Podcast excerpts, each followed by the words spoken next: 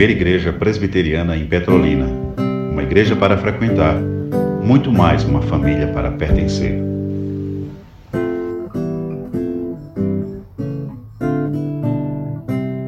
Então, nós iremos estar orando pelo pregador da noite, Pastor Luiz. Que você possa estar intercedendo também para que Deus fale ao seu coração, tanto quanto já tem falado ao longo da exposição da série Gênesis 1 a 11, a história que conta todas as histórias. Vamos pedir para o presbítero César, está vindo aqui, a gente vai fazer uma oração pelo pregador da noite.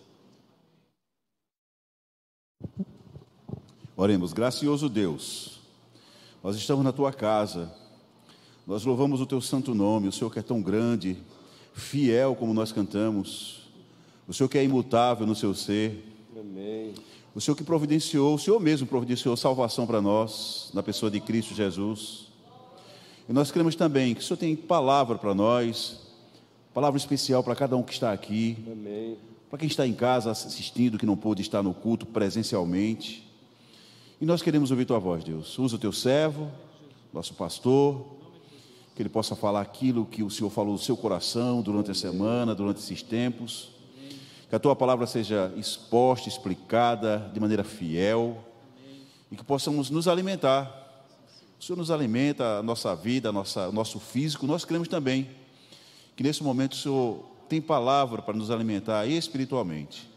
Abençoa cada um aqui que está presente, que possamos focar agora tão somente na exposição da tua palavra e que o Senhor também seja engrandecido com a exposição da tua, das sagradas letras. Em nome de Jesus, amém. Amém. Amém. E os nossos cordeirinhos, as nossas crianças amadas que permanecerão aqui, concentradas aqui, hein? Vamos lá? Isso. Todas aqui também olhando para o vosso pastor secundário porque o pastor primeiro e absoluto, qual é o nome dele, crianças? O pastor principal da igreja, qual é o nome dele? Isso. Queremos ouvir as crianças. Qual é o, o nome do pastor principal da igreja? Isso, meus amores. Jesus Cristo. Ele é o pastor principal, absoluto, incomparável desta igreja e de todas as igrejas nos quatro cantos da terra. A Ele a glória. Gênesis de 1 a 11, a história que explica todas as histórias, chegando ao seu término.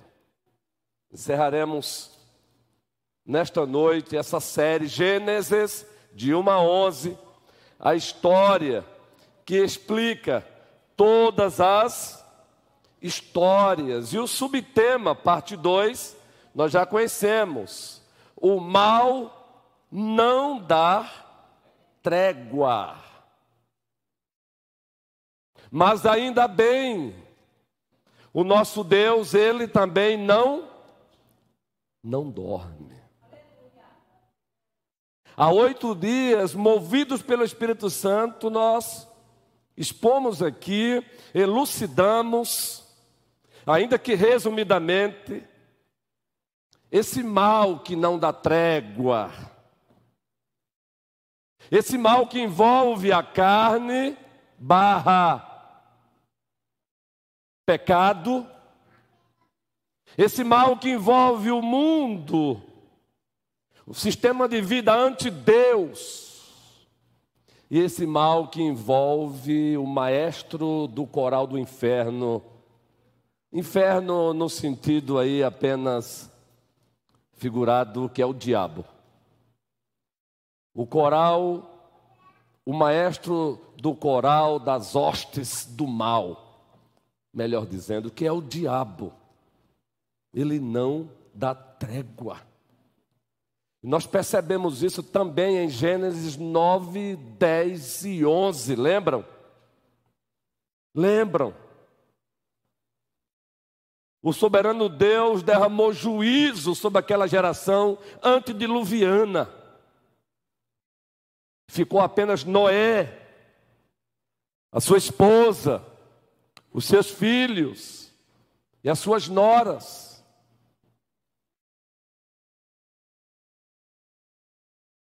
Em virtude da graça de Deus,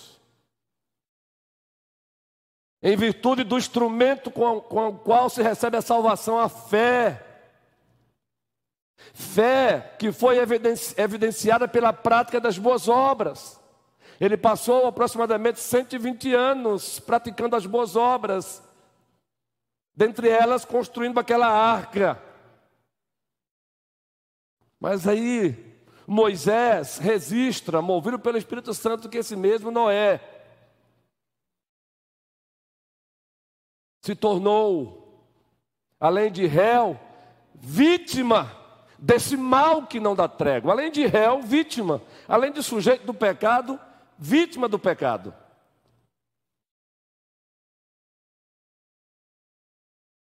Da sua própria vinha que ele havia plantado e cultivado, ele bebeu, e o problema não foi beber, o problema foi que ele se embriagou. E nu ficou ali na tenda. O seu filho, cão, que já tinha por sua vez também filhos, foi até a tenda e também pecou. Porque ao contemplar a nudez do seu pai, quebrando assim a cultura da honra, próxima série a partir do domingo, ele sai da tenda e vai contar para os seus irmãos, Sem e Jafé. Pecou, desonrando o próprio pai desonrando o próprio Deus.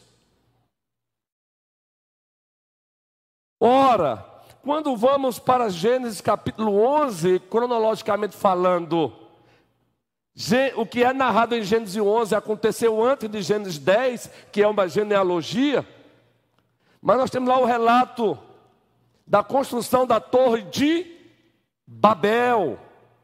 Sim, a construção da torre de Babel. Uma rebelião também contra Deus. O pecado não deu trégua, infelizmente. E ele continua não dando trégua.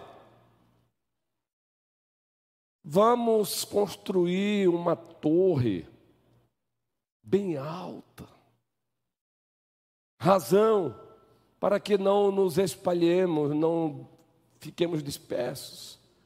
Razão para que o nosso nome se torne célebre. Contrariando o projeto de Deus que havia dito: multiplicai-vos e enchei-vos a terra contrariando o projeto de Deus, que tem como fim principal a glória do seu nome. Apocalipse 4:11, tudo ele fez para a glória do seu nome. O mal não dá trégua.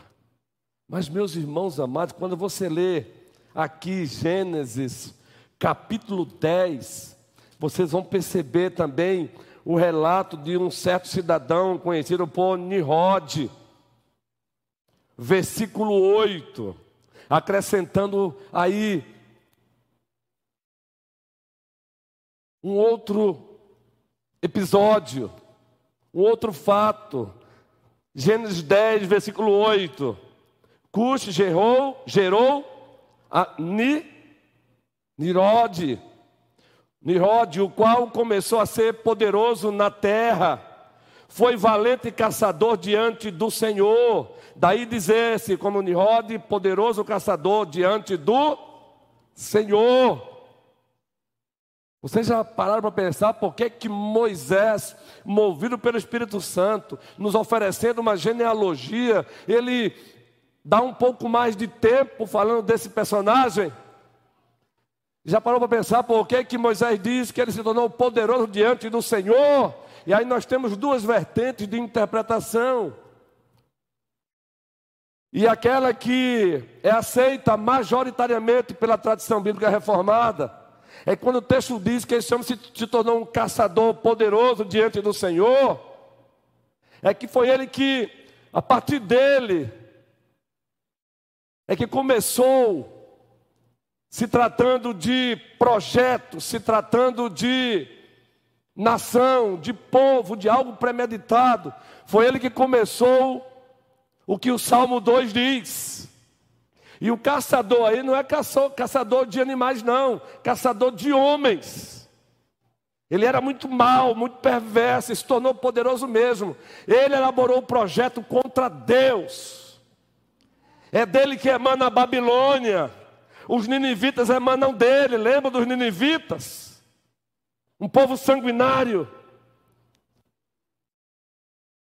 Lembra do Salmo 2? Por que se enfurecem as nações?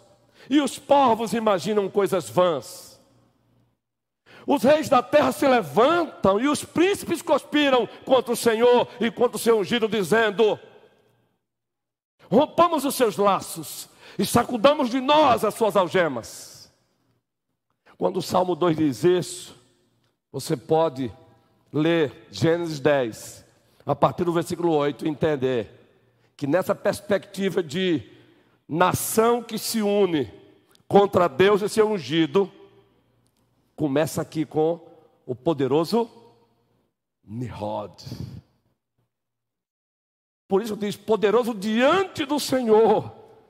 Uma das interpretações é Deus o ergueu, Deus o levantou, e a partir dele outras nações, que não está errado. É Deus que levanta reis, é Deus que derruba reis, é Deus que levanta nações e é Deus que derruba nações. Mas como já dissemos, a interpretação majoritária é um homem que viveu para desafiar Deus. O homem que empreendeu algo para desafiar o Deus Todo-Poderoso. Vamos repetir, não é à toa que dele surge, é a partir dele que vai surgir logo na frente a poderosa Babilônia, que se tornou uma referência para a falsa religião. Em Apocalipse, Babilônia ilustra um sistema também de religião falsa contra Deus, ante Deus. Vejam que o mal não dá trégua. Entende por que, que o salmista no Salmo 2 diz: Por que se enfurece as nações? Pois esse Nimrod era um homem enfurecido contra Deus. Eu imagino que esse homem, ao ler a história do dilúvio, ele se zangou mais ainda. Ele se enraiveceu mais ainda contra Deus. Queridos, deixa-me abrir aqui um parênteses.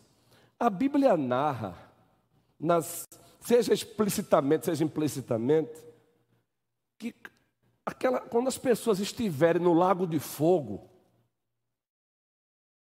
na segunda morte, sofrendo a penalidade eterna, justa, nós imaginamos que elas estarão lá amando Deus e se arrependendo. Não, queridos elas estarão lá amaldiçoando Deus eternamente eternamente Deus punindo-as. Porque lá elas estarão totalmente sem a graça de Deus, elas estarão sem a graça comum. Graça salvadora nunca usufruíram. E quando elas estiverem totalmente sem a graça comum, vai fugir todo o senso de justiça. Ao mesmo tempo que elas estarão lá lamentando de eternidade a eternidade, elas estarão também amaldiçoando Deus, e ao mesmo tempo Deus derramando ira. Por isso não tem nada a ver com o que, o que aquele filme diz, Deixados para Trás, ou outros filmes, filmes mais que apresentam o diabo com uma coroa de rei no inferno, maltratando as pessoas. A Bíblia diz em Mateus que o próprio diabo beberá da ira de Deus de eternidade a eternidade. O mal não dá trégua. Nirod é referência hoje. É um retrato do que as nações continuam tentando fazer contra Deus, do que os poderosos da terra hoje continuam tentando fazer contra Deus. Preste bem atenção. Cada homem que se levanta, seja no poder executivo do Brasil, seja no poder judiciário, seja no poder legislativo, por exemplo, propondo o aborto, ele está fazendo o que Nimrod fez, ele está desafiando Deus.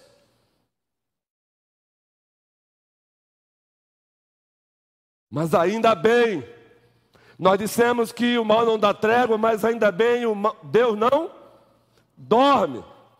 Porque ainda no Salmo 2, depois que o salmista diz: Porque se enfurecem as nações e os povos imaginam coisas vãs, os reis da terra se levantam e os príncipes conspiram contra o Senhor e seu ungido, dizendo: Rompamos os seus laços, sacudamos de nós as suas algemas. Sabe o que é isso? Não, não, tu não és o nosso Deus, nós não queremos o Senhor como nosso Deus. E aí no versículo seguinte, o salmista diz: Ri-se aquele que habita.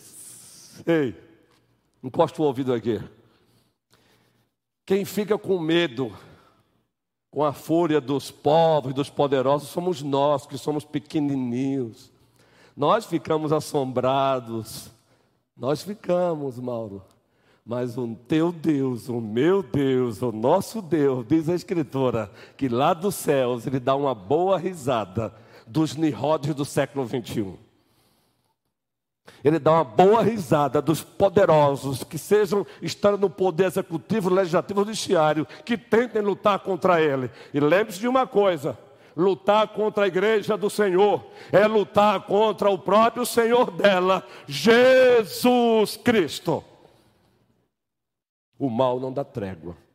Mas, pastor, a segunda parte do sermão e o encerramento não é, mas Deus não dorme? Sim. Então, Gênesis 9, Bíblia aberta. Deus não dorme, assim como o pecado de Adão não pegou Deus de surpresa, o pecado de Noé também não pegou Deus de surpresa. O pecado do filho de Noé não pegou Deus de surpresa. O pecado de Niode não pegou Deus de surpresa. Como nenhum pecado pegará Deus de surpresa. Um dos seus atributos é a onisciência. Deus é onisciente, ele conhece tudo exaustivamente, nos mínimos detalhes. Salmo 139, as palavras ainda não saíram da nossa boca e ele as conhece todas. O nosso Deus é onisciente e ele não precisa fazer uma pesquisa para saber, ele já sabe tudo de eternidade a eternidade. A ele o que, gente? A glória Sabendo disso, observem o que nós encontramos logo no início do Salmo 9. Noé já havia saído da arca.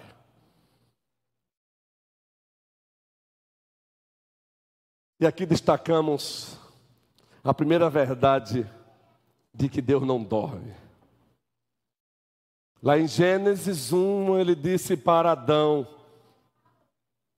e Eva: sejam fecundos multiplicai-vos, enchei-vos a terra. Em Gênesis 6, 7 e 8, nós encontramos Deus derramando juízo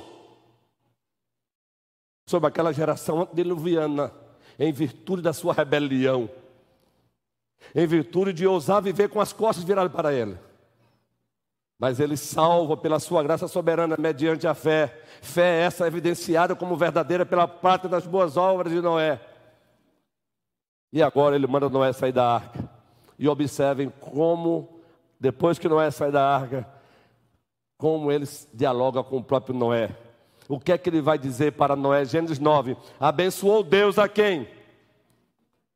A Noé. E a quem mais, queridos? E a seus filhos e lhes disse: dá para lembrar aí, queridos?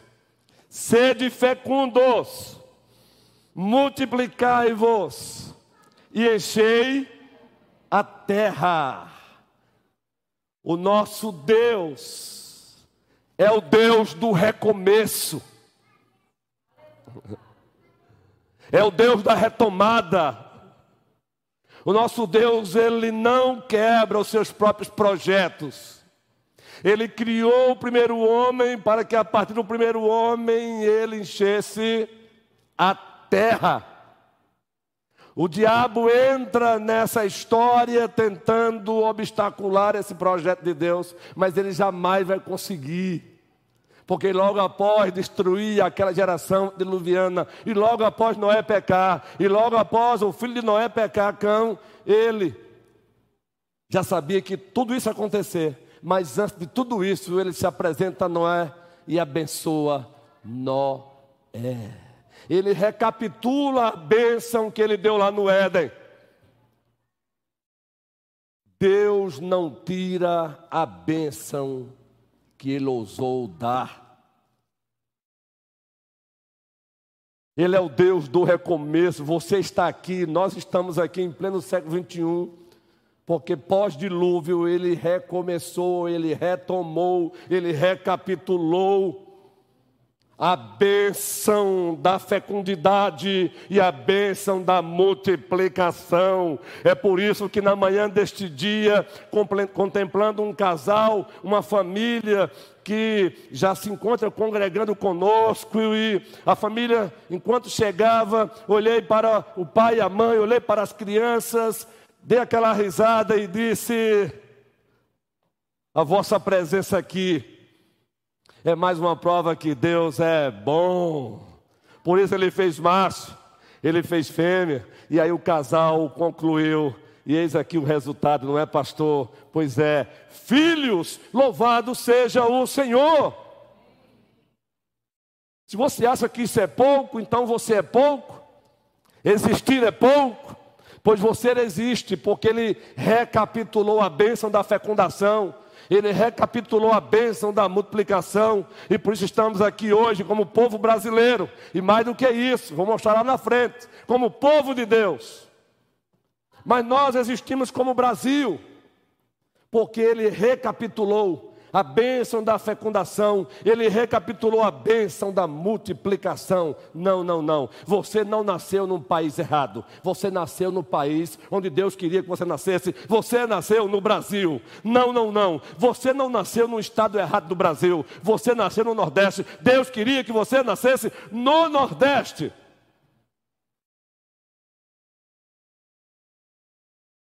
Preste bem atenção nisso. Atente para isso. E agradeça a Deus por isso, mas o texto continua, queridos. Que raiva do diabo, hein? Queridos, quando o diabo olha para cada ser humano, ele contempla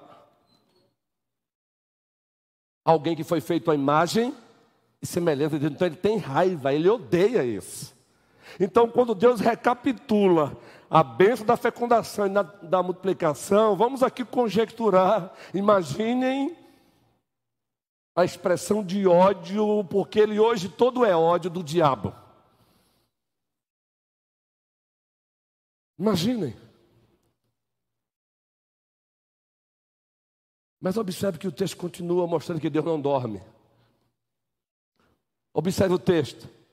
Versículo 2: Pavor e medo de vós virão sobre todos os animais da terra e sobre todas as aves dos céus. Tudo que se move sobre a terra e todos os peixes do mar nas vossas mãos serão entregues. Tudo que se move, vive, serve usar para alimento, como vos dei a Eva verde, tudo vos dou agora. Carne, porém, com sua vida, isto é, com seu sangue, não comereis, por enquanto pare aqui. Ele recapitula a bênção da fecundação e da multiplicação, como Deus Criador, o Deus da aliança, o Deus do pacto. Mas ele não para aí. O nosso Deus não é um Deus irresponsável. O nosso Deus não é um Deus que cria e deixa a criação a quem. Não, não. O nosso Deus não é o Deus deísta. O que é o deísmo para aquelas pessoas que nos visitam e ainda não têm familiaridade com essa linguagem? De, de, com D de dado, deísmo é uma corrente que prega que de fato um Deus criou tudo, um ser supremo criou tudo, mas depois de criar, ele abandonou, ele entregou a sua própria sorte. Não, não e não. O nosso Deus não dorme. Assim como ele fez com que até mesmo a vegetação ficasse debaixo das águas por ocasião do dilúvio, ele também promete para Adão, para Noé, melhor dizendo, ele promete para os seus filhos, ele promete até para os animais: alimento não faltará para vocês, o nosso Deus não dorme.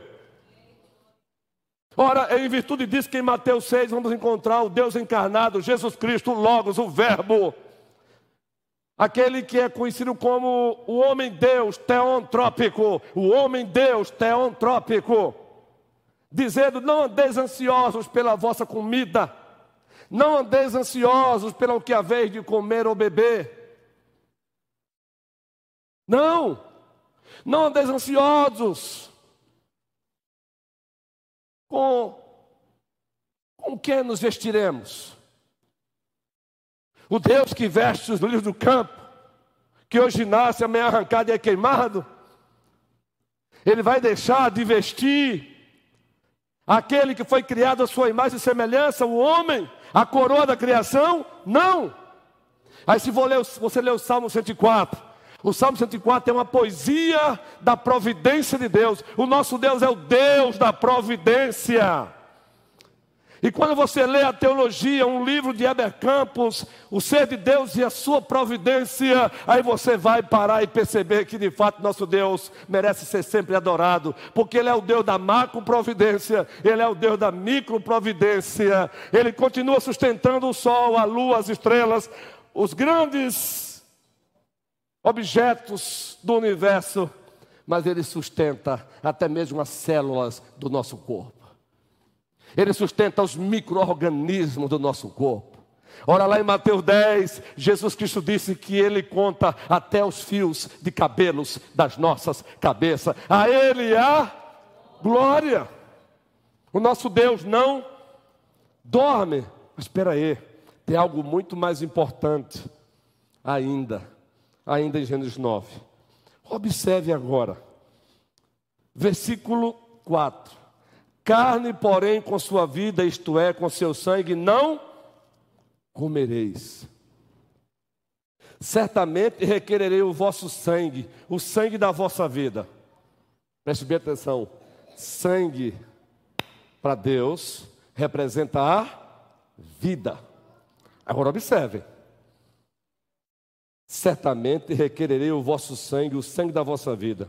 De todo animal requererei, como também da mão do homem, sim, da mão do próximo, de cada um requererei a vida do homem. Versículo 6, ele estabelece aqui, nesse recomeço, nessa retomada, a pena de morte. Se alguém derramar o sangue do homem, pelo homem se derramará o seu. Razão, porque Deus fez o homem segundo a sua imagem. Razão, porque Deus fez o homem segundo a sua.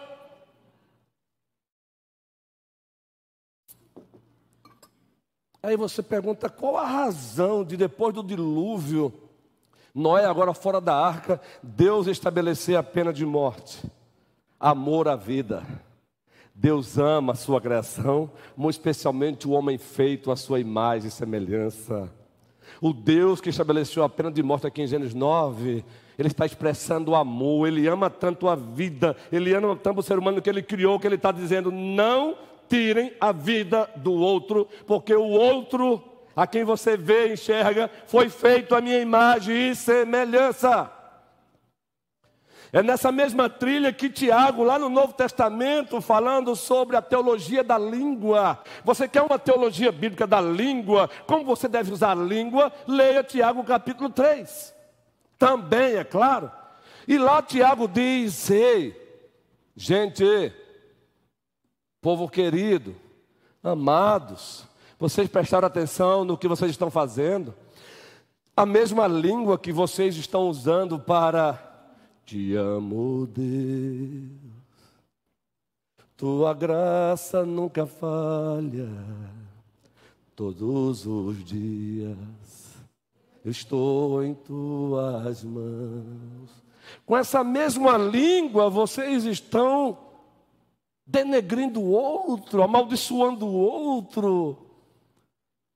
tornando o outro invisível, sendo insensível, apático. E a razão que Tiago vai dizer, não, não pode, não faça isso, sabe por quê?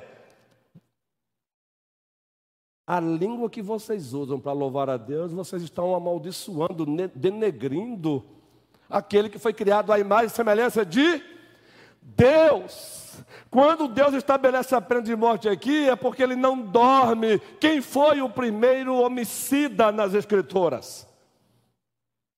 O primeiro homicida entre os homens queridos está lá, Gênesis 4, Lameque. Aliás, teve um antes, né? Caim. Mas depois, quem foi um homicida que disse, se orgulhou desse pecado, desse crime? E aliás, ambos cometeram homicídio culposo. Ou melhor, doloso. Para os especialistas da área, homicídio culposo é quando você mata alguém sem intenção de matar, vai ser julgado, mas com atenuantes. O doloso não, você decidiu matar, você projetou como iria matar, e você matou, e ainda tem as qualificações do crime. Lameque ainda diz: matei um homem porque pisou no meu pé. E ele fala isso para suas duas mulheres, o primeiro polígamo. Matei um homem porque pisou nos meus pés. E ele se orgulha disso. Entende por que, que Deus agora diz? Entende por que, que Deus não dorme? Ele sabe que o pecado acompanha o homem. E iria acompanhar o mês após o dilúvio, então ele agora estabelece como Deus Todo-Poderoso a pena de morte. A pena de morte não é ódio à vida, é amor à vida. Romanos capítulo 13 diz que ao Estado foi dado a espada ao Estado foi dado a espada para punir os maus e dar louvores aos bons. Mas quando o Estado deixa de punir os maus e inverte a ordem, fique tranquilo, que aquele que levantou o Estado é aquele que vai pedir conta ao próprio Estado. A ele a glória. Agora tenha calma, que a gente vai começar no próximo domingo uma série Cultura da Honra. E vocês vão ver o que, é que a Bíblia diz sobre isso um pouco mais sobre a vida. Quando falamos de uma doutrina dessa com uma pena de morte, estou dizendo que Deus não dorme. E Ele estabeleceu a pena de morte. Porque Ele sabe que os Lameques, mesmo depois do dilúvio, apareceriam para matar. Porque Ele sabe que o Nimrod apareceria para matar. Porque Ele sabe que nações como os Ninivitas apareceriam. Porque Ele sabe disso. Romanos 7, Paulo diz: Eu ainda carrego o mal dentro de mim. Sabe por quê? que aqui acolá tratamos o outro ainda até dentro da igreja com indiferença? Porque carregamos o mal dentro de nós ainda. E muitas vezes escondemos esse mal em nome de uma espiritualidade façante. Cuidado, meu irmão, com a empáfia. Cuidado com a arrogância. Não vista a arrogância de piedade. Fica pior, ela fica feia. Hum. Deus usou Samuel para dizer naquele processo de escolher o rei: Samuel, tenha calma, você vê o exterior, eu vejo o coração, aleluia, Ele a glória. Então ele vai estabelecendo tudo com antecedência.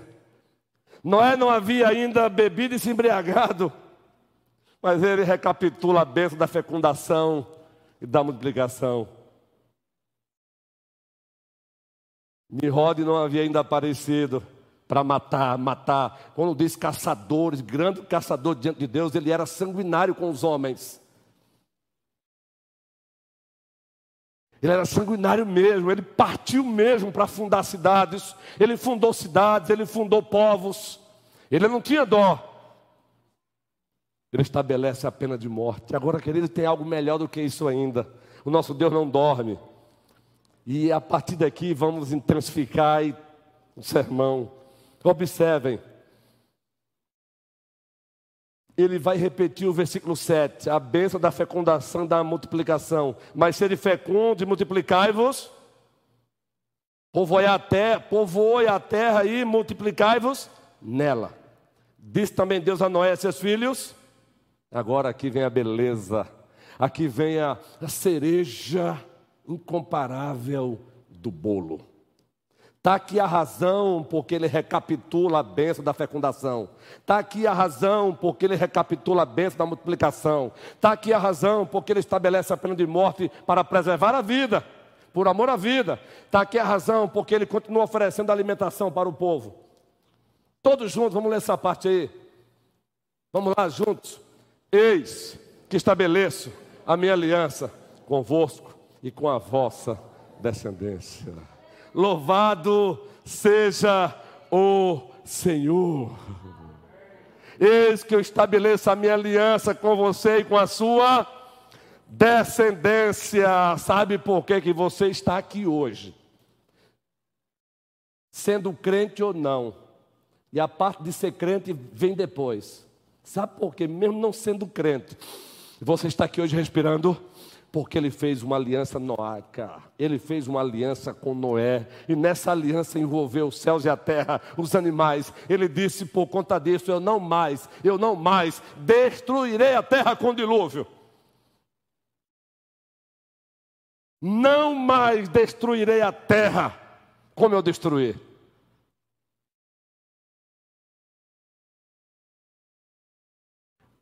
Aí eu fico vendo o crente preocupado com as ogivas da Rússia.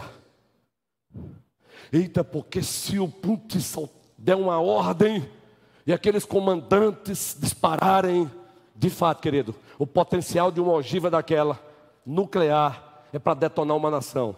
Mas preste bem atenção: quem está no trono não é Vladimir Putin.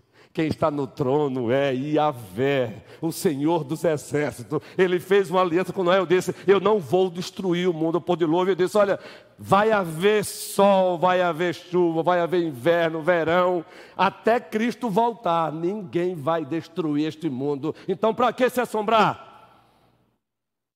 Isso é resultado da aliança que ele fez com Noé. E crentes e não crentes acabam usufruindo dessa aliança. Nessa aliança temos graça comum para todos. E nessa aliança, vamos ver já já, que tem graça salvadora. Eita, a alimentação do mundo vai acabar. A alimentação do mundo vai acabar. Eita, eita, eita. Claro, isso não é para dar direito a ser irresponsável. Mas, querido, não vai acabar. É promessa dele é promessa dele, ele dará sempre. Claro, unilateralmente, um, um, momento ou outro, provando o próprio mundo, ele pode consentir com a grande fome. O nosso Deus não dorme antes mesmo da queda de Noé, da queda do pecado de cão, antes mesmo de entrar em roda em ação, antes mesmo da construção da Torre de Babel. Ele diz: Eu faço uma aliança com você e uma aliança com a sua descendência. Agora você vai para o capítulo 10. Aí você encontra algo lindo como fruto disso. É muito lindo isso, queridos. Primeiro, eu quero que vocês vejam Gênesis 9, antes do 10, os versículos 18 e 19.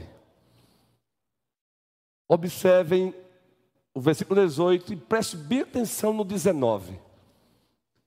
Moisés não registra isso por acaso. Lembre da aliança. Todos juntos, os filhos de Noé.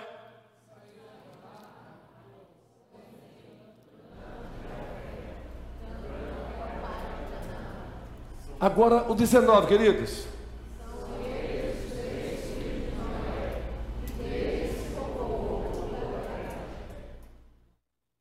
Prestaram atenção? São eles os três filhos de. E deles. Por favor, repita. Você percebeu isso direitinho? E deles. Então preste bem atenção, Gênesis 1: sejam fecundos, multiplicai-vos, enchei-vos. Se multiplicaram, mas se rebelaram. Dilúvio, juízo. Aí Noé, o que é que ele diz para Noé e os seus filhos? Sejam fecundos, multiplicai-vos, enchei-vos. O que é que acontece aí de novo agora? São eles os três filhos de Noé.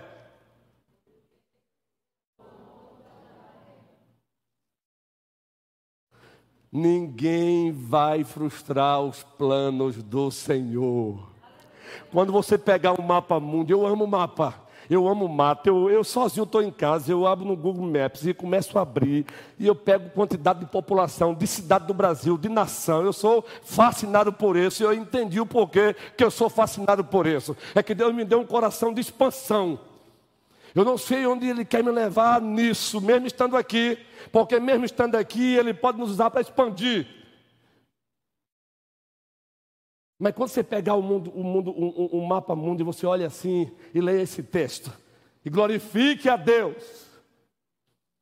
A América do Norte existe porque Deus, a partir de Sem canja fé. Agora, eu falei de Gênesis 10, não é? Gênesis 10 você tem uma genealogia destacada de Sem, de Cão, e de Jafé. Sabe quem emanou de, por exemplo, de Cão? Os cananeus. Os cananeus contra quem Moisés e Josué lá na frente terão de lutar. Lembram agora de Noé sendo usado por Deus para profetizar maldição sobre Cão e bênção sobre Jafé muito especialmente sobre cem, porque Deus não dorme. Queridos, Ele não dorme, porque mesmo após o pecado de Noé, Ele usa Noé para profetizar o futuro de Sem, de Gão e de Jafé. De Cão surgem os cananeus, os egípcios, lembram dos egípcios? E lá o povo de Deus passou 400 anos escravizado, mas depois levanta o libertador, levanta Moisés e mostra para Faraó, mostra para os egípcios quem é Deus? Os egípcios. Os filisteus, lembram de Sansão? Lutando contra os filisteus, os hititas, os amorreus. E de lá para cá, outras nações mais emanaram daí de cão. Queridos, aí você lê Gênesis 10, Moisés nos fala dos descendentes de Jafé. Provavelmente nós brasileiros somos descendentes de Jafé. Os asiáticos, os europeus, de lá para cá. Claro que nós temos também uma mistura aí no Brasil, mas especialmente de descendentes também de Cão e de Sem. Mas observe aqui, queridos, que de Jafé surgiram os gregos. Lembram de Alexandre o Grande? Lembram que depois a língua grega se torna, naquela época, o, inglês de hoje, o idioma mundial. Os medos, os medos, lembram dele, essa nação? Dario. Os traços, citas, medos. Aí você vai para o descendente de Sem. Hebreus, os caldeus, os assírios, os persas, os sírios, de lá para cá outras nações. Eu pergunto a vocês, leia novamente agora Gênesis 10, o último versículo. Gênesis 10, o último versículo, queridos. Versículo 32, Gênesis 10, versículo 32. Vamos lá. O nosso Deus não dorme. Mais uma prova aí, vamos lá todos juntos? São estas as famílias dos filhos, segundo as suas, nas suas, e destes foram disseminadas depois do. Isso porque Deus havia dito: sejam fecundos, multiplicai-vos, enchei-vos a terra. O nosso Deus não dorme. A aliança que ele fez com Noé, ele disse: Eu continuarei derramando graça comum sobre todos. Eu continuarei derramando graça comum sobre todos. E a existência dessas nações é fruto da graça comum. Em Isaías 10, nós encontramos Deus dizendo para o rei da Babilônia, para o rei da Síria, dizendo: Eu levantei você, eu usei você como martelo, e agora você se soberbece, dizendo que foi você, você também vai cair. Esse é o nosso Deus. Leia Isaías 10 em casa. Ele se dirige ao império assírio, ele se dirige ao império babilônico que diz: Eu levantei vocês, eu usei vocês como martelo, e agora vocês estão dizendo que foram vocês mesmos, agora também vocês vão cair. Aí eu pergunto: onde está o império babilônico hoje? Onde está o império assírio de hoje? Onde está o império grego? Onde está o império romano? Agora pergunte: onde está o nosso Deus?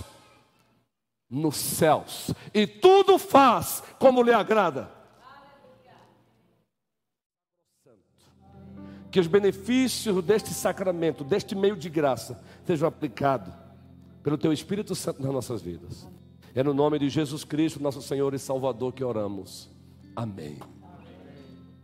Recebamos o pão.